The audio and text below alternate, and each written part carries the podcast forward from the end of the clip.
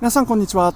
脱サラリンゴ農家研修日記のじゅんです。この放送は45歳で脱サラして長野県の限界集落に移住した僕がリンゴ農家になるための研修を通じての気づきなどを実際のエピソードを踏まえて話す番組です。はい皆さんおはようございます。2023年6月13日火曜日ですね、えー、今日も今日とて、えー、リンゴの畑からスタンド FM を、放送していきたいというふうに、思っております。はい、えー、今日は早速本題に入りたいと思います。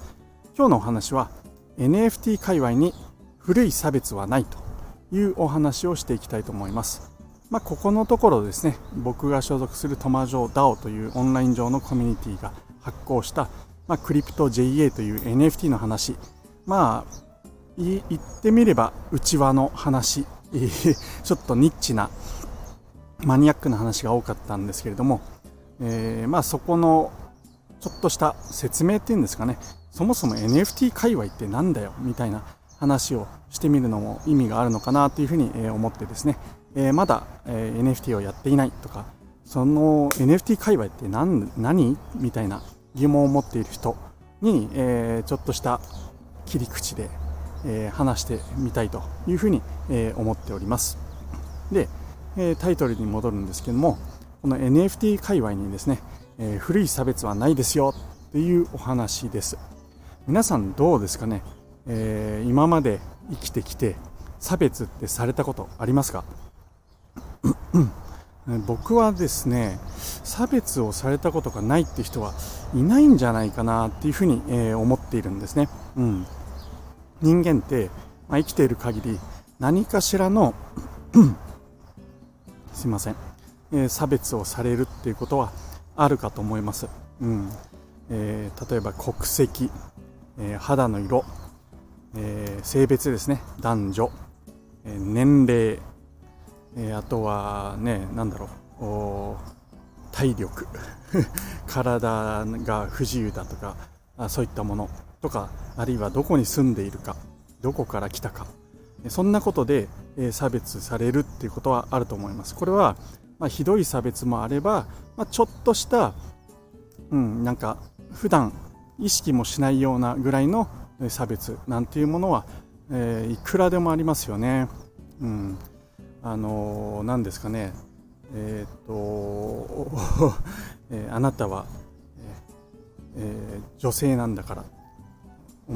とか、えー、男なんだから男らしくしろとかですね、えー、若いんだからとかですね。まあ言われたことあるんじゃないですか、うん。えー、僕はですねまあ思い当たるところでは、まあ、大きなものから小さなものまで、えー、いっぱいありますね。いっぱいって言うとあれですけど 皆さんも、まあ、気づく気づかない、えー、不快に思う不快に思わないは別として、えー、あると思います、うん。えー、子供なんだからとかですね、えー、本当にいっぱいあると思います。で、えー、例えばですね、えー、僕はそうだな。うんえっ、と子供の頃アメリカに行っていたんですけれどもやっぱり日本人ということで周り全員ほぼアメリカ人の中ですね、えまあ差別のようなものを受けたそういった経験もあります。でじゃあそれはね、まあ、子供の頃ってね結構 どうですかね。あの意外と残酷ですよね子供って、うん。まあ、そういった経験もありますし逆に日本に、え、帰ってきた時はですね、えー、まあ、帰国子女という 立場でですね、えー、まあちょっとねなんだろう言われのない差別のようなものも、されたこともあります。はい。で軽いところで言うとまあ、えー、男なんだからとかって言われたことも、はい、ありますしね。うんえー、まあこの話を何でしようかって思ったところあ思ったのはですね、えー、昨日池早さんの放送でまあ、ちょっとしたその NFT 界隈の未来みたいな話をしていて、まあ、それがきっかけでちょっと考えてみたんですよね。うん、でこの NFT 界隈というのは今言ったような、え差別がないんですよね。皆無と言っていいと思います。なんでかっていうと、まあ、そもそもですね、えー、オンライン上のやり取りコミュニティ内でのやり取りが非常に NFT の界隈というのは多いんですね、えー、それで仕事までできてしまうと。でじゃあそのオンライン上のコミュニティでどうやってややり取りコミュニケーションするかっていうとまずですねそもそも顔を出すことがない アイコンと呼ばれる、まあ、画像を使って皆さん自分の、まあ、アイデンティティというかですね、えー、まあ、目印みたいなものをにしているんですよね。え、僕だと、えー、リンゴをですね持った、えー、男の人の、えー、画像を使っております。うん僕に似ていないっていうもっぱらの噂なんですけども、はい。で、まあ、そのそアイコン自体もですね、まあ、いつでももちろん変えられますよね。うん。なので、顔を出さないで、まずやり取りをするというのが一つ。で、名前もですね、自分の本名ではなくて、皆さんですね、えあだ名で、あだ名であったり、あるいはもう全くなんか自分の好きな言葉であったり、えー、何でも自由につけられるので、えー、そもそもですね、えー、まあ、イラストとかを見てあこの人男なのかもしれない女なのかもしれないとかっていうのが、えー、まあ、推測できるんですけども中にはですねあの男の人なのに女の人のアイコンを使っている人 なんてもいます。もちろん年齢なんて分かりようもないしそもそもですね日本にいるのか海外にいるのかそんなことすらネット上でのやり取りが中心なので分からないんですよね、うん、もちろんあの話をしている中そのやり取りの中で、え推測をするっていうことはできるんですけれどもまああえてなんかねやり取りの中でそんなことを聞いたりも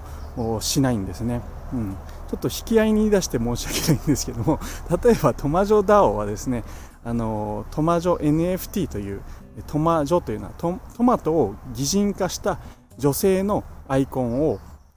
あのクリプト JA とは別に、え、発行している NFT があるんですね、うん、なのでそのアイコンを使うとですね、えー、まあ女性の絵が描いてあるわけですから、えー、なんだろうな。男の人が使ったとしても、えー、女性っぽくこう見えてしまうんですよね。でトマジョダオにですねあの運営メンバーの中でモンモさんって方がいるんですね、うん、すごく可愛らしいですね。あの女性の絵のアイコンなんですよ。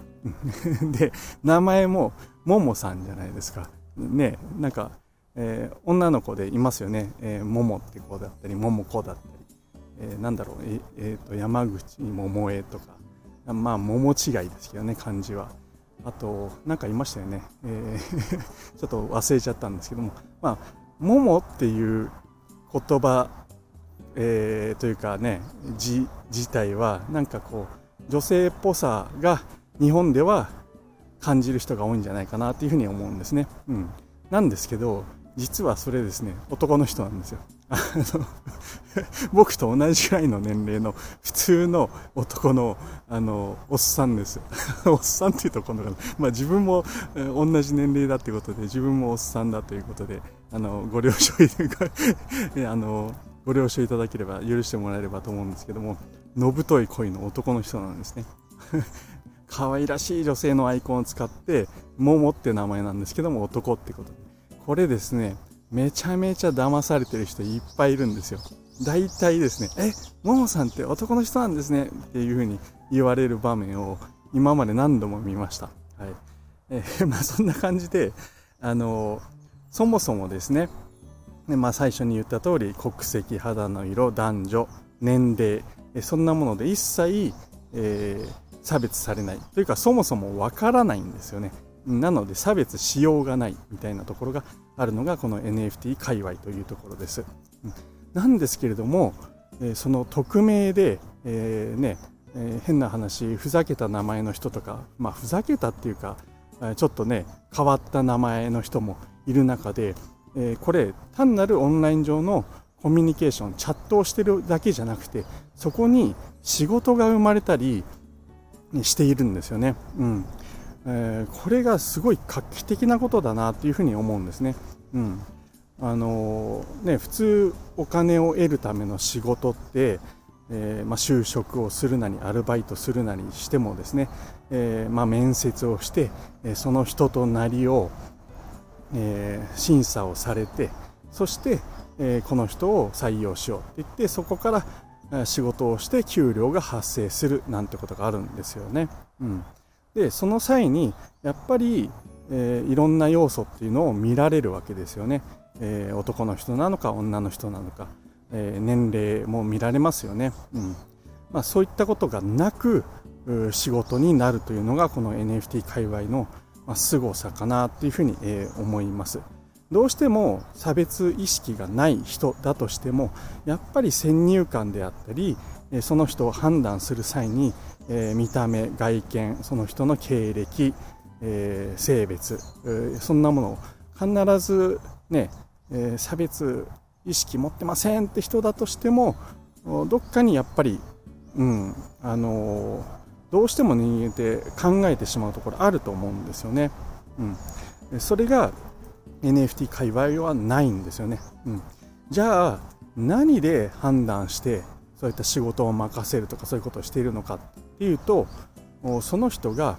何をしているかどういう発言をしているかどういう形で、えコミュニティに関わっているいくかとかそういった行動が見られて、えそしてその中でコミュニケーションが生まれて、ま仕事になったり、えしていくわけですよね。だからある意味、え逆にシビアなんじゃないかなっていうふうに思ったりもします、うん。えコミュニティにはそれぞれのコミュニティの価値観があって、えまあ、それと違った価値観を持っている人っていうのはなんか自然とですね、えそこにいられなくなってくるんじゃないかなというふうに、え思ったりもしております。別にですねコミュニティの周りのメンバーがですね、えその人に、え出ていけとかそういう話では全くなくて自然とその価値観の違う人といるのってなかなか厳しくなってくると思うんですよね、うん、ここら辺がまあ、リアルな、リアル、うん、コミュニティ、オンライン上のコミュニティもリアルだと思うんですけども、まあ、あえて、えー、言うと、まあ、リアルな世界とはちょっと違うところかなっていうふうに、えー、思っております、うん、価値観。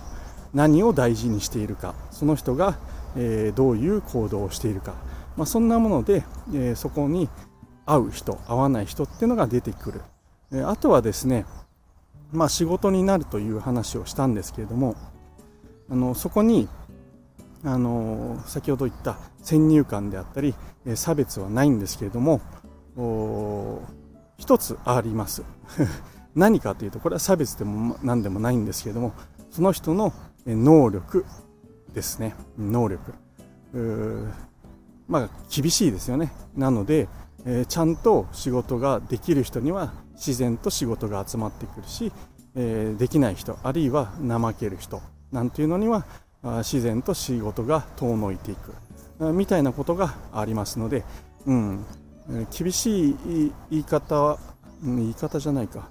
うんまあ、ある意味厳しいですよね。実力世界というところもあるんじゃないかなというふうに、え思っております、うんただ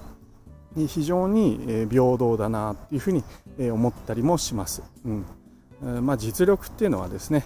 えー、一朝一夕につくもんではないと思いますけども、まあ、その過程努力そんなものも、えー、皆さん見ているし、まあ、その結果として実力がついてくるっていうところもあるので、まあ、必ずしも圧倒的な実力が必要とかではなくて、えー、それをやる気であったりですね、えその仕事を取るためにどう頑張っているか日頃の関わり、え人との接し方、え態度で先ほど言った、え、その人の発言からにじみ出てくる価値観そんなものに、え、人はですね、え、ま、反応するとかそういうものを見て、判断してじゃあこの人にお願いしようとかですね、この人は信用できるとかっていう判断をされるんですね、うん、決してその人の国籍を見ているわけでも性別を見ているわけでもあるいは年齢を見ているわけでもないというところですね。うん、まさに池原さんの放送で言われてたんですけども池原さんの知り合いでですね足の不自由な方がいて、まあ、車椅子で今はネット上の仕事をしたりしているんですけどもやっぱりこう就職するとかってなるとリアルな仕事の場合非常に難しかったりあるいはそもそも通勤が非常に大変だみたいな話をしていたんですけどもこの NFT 界隈での仕事であればですね、えー、そもそもその人出勤は必要する必要ないですしあとは、まあ、足が不自由かどうかなんていうのもわからないですよね、うん、ネット上でどういった行動をしているかによってその人が判断されて仕事が舞い込んでくるなんていうことがあるんじゃないかなというふうに思います。まあ、実力社会だと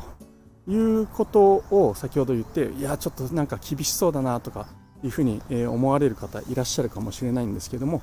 それはですね確かにそうなんですけどもその人のま実力とあとよりですね普段の行動内面人間性そんなものが判断されるということがリアルな社会よりも大きいのかなっていうのが僕が考える NFT 界隈というところかなというふうに思います。いい人がですね、えー、浮上するいい人が、えー、なんだろうな生きていきやすい悪い人は 悪い人ってなんかあれですけどあの人間性がちょっとね未熟な人嫌な人そんな人は生きづらいそれが NFT 界隈かなっていうふうに僕は思ったりもしております。はい、えー、だからといってですね、え、僕がすごくいい人かとか言うと、まあ、そういう話ではなくてですね、ま、ただ、え、いい人になれるようにならざるを得ない、えなっていく そんないい面も NFT 界隈にはあったりするのかなっていうふうに、え思います。でいやちょっと NFT 界隈なんか厳しそうでシビアだなって思われた方いらっしゃるかもしれないんですけれども、えご安心ください、えというのはですね、え NFT 界隈といってもまああのね、小さいとはいえそれなりに広いです。で、えそれぞれいろんなコミュニティがあります。でコミュニティが大事にしているもの価値観っていうのはそれぞれのコミュニティで違うんですよね、うん、なのであのまあ、そこに入ってみてですねいやちょっと自分には合わないななんていう方は、まあ、必ずいますよねこれはどこにいてもそういうことはあると思うんですけどもただそこに合わなければ、えー、違うところに入るっていうこともできますし、まあ、自分に合った、えー、コミュニティ自分の価値観と非常に合うそんな仲間がいるところを、まあ、探していけばいいんじゃないかなというふうに、えー、思ったりしておりますと。いうところで、はい、えー、皆さんどうですかね、えー、この古い差別がない世界、えー、NFT 界隈というものに、え魅力を感じた人いやちょっとなんかやっぱりいいやって思う人もいるかと思うんですけれども、まあ、僕はこの界隈は非常に居心地が居心地がいいなというふうに、え思っております。まあ、最後ちょっとね、えー、厳しい言い方になった部分あるかと思うんですけれどもとはいえ今 NFT 界隈にいる人たちって皆さんですね、えー、マイノリティです、はい、逆に、えー、差別される側にいた人たち変わり者、えそんな人が多いですよね。で何かまだわからない、え結果の見えないものに、えチャレンジをしている、えチャレンジ精神豊富なあ人が多いですし、まあ、皆さんですねえー、そういったマイノリティでいるということの、うん、なんだろうな、えー、苦しみだったり逆に差別をされてきた人そんな人たちが、えー、結構多いのかななんていうふうに、え思ったりもしております。なので非常に皆さん優しいですね、うん。あのなんだろう優しい界隈だなっていうふうに、え思ったりしております。応援文化がすごく根付いていて、えいい人が非常に、え生きやすい、まあ、そんなあ世界になっているかなというふうに思いますので、え興味ある方はですね、えー、ぜひ、あのー、まあ、覗いてみてはいかがでしょうか、まあ、そんな入り口との入り口の一つとして、えー、トマジョダオというところは、えー、あります。これ農業を農家を中心としたオンライン上のコミュニティですよっていう話をしているんですけどもあの農家はですね2000人ぐらいメンバーがいる中でおそらく半分ぐらいじゃないかなっていう感覚値です。農家以外の方もたくさんいらっしゃいます。普通に公務員で仕事をしている人、会社員の人、あとは主婦ですね、男の人も女性の人も、え、両方いたり、まあ、いろんな職業の人もいますので、え、自分農家じゃないからなんて思わずにですね、えー、ぜひ、え、入ってみてください、えーまあ、移住したいよとか田舎暮らしがしたい。えー、もちろん農家に興味がある。農業をこれからやってみたい。そんな人でもいいですしあるいはあの農業をやるつもりはないけどちょっと家庭菜園で、えー、悩んでいることがあるとかうまくやれないとかですね、え、あるいは家庭菜園を楽しんでいる人。それをまあシェアしたりですね。その様子を話したりできる。そんな仲間もいます、え、普段のですね買ってきた野菜どうやって調理しようかなとかですね、え、珍しい野菜なんか食べたことない野菜とか肉畜産物そんなものを知りたい。そんな人も楽しめる場がトマジョダオかなというふうに思います、まあ、食に関わることがない人なんていないと思いますのでトマジョダオはですねある意味、えー、非常に間口は広いのかなというふうに思いますのでぜひぜひ、えー、覗いてみてください。僕の放送の概要欄にトマジョーダオに関するえ解説をしたサイトの URL を貼り付けております。それとオンライン上のコミュニティへの入り口も貼っておりますので、えー、ぜひぜひ覗いてみてください、はいえー、この番組はスマホの中に農村を作るトマジョダオの提供でお送りいたしました。最後まで聞いていただきましてありがとうございました。それでは今日も楽しくやっていきましょう。じゅんでした。ではでは。